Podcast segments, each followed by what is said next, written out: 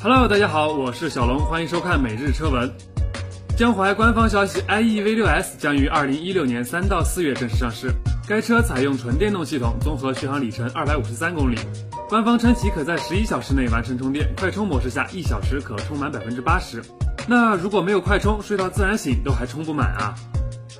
在二零一五广州车展上，东风日产发布了全新中级轿车西马。新车在海外搭载的是3.5升 V6 发动机，以及2.5升机械增压发动机和电动机组成的混动车型。这家伙叫大蓝鸟，会不会更贴切一些呢？兰博基尼曾在2012年北京车展上发布全新 SUV 的原型车。近日，兰博基尼中国总经理在接受采访时透露，该车将会在2018年引入到中国市场销售。为什么我满脑子飘过的又是众泰呢？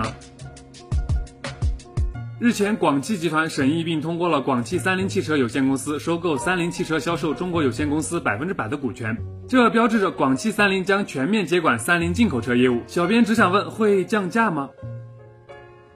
汽车界的 Apple 特斯拉公司计划召回所有已售的 Model S，原因是发现其连接安全带系统与车身的一颗螺栓没有安装牢固。好吧，安全带这种东西怎么可以说松就松，说断就断呢？对吧？好了，欢迎扫码关注尾苏伟的官方微博和微信平台，第一时间获取最新的推送。我是小龙，我们明天见。